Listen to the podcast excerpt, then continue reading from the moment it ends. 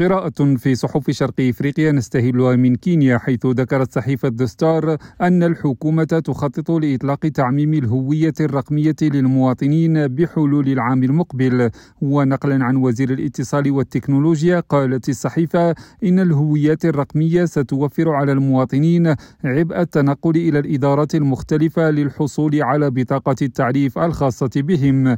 من جهتها كتبت Daily Nation أن الحكومة ستخصص 20 مليار شيلين لتحسين القدرات الجوية والبرية للشرطة الوطنية مفيدة بأن الرئيس ويليام روتو أوضح أن هذا القرار يهدف إلى تحسين كفاءة الضباط.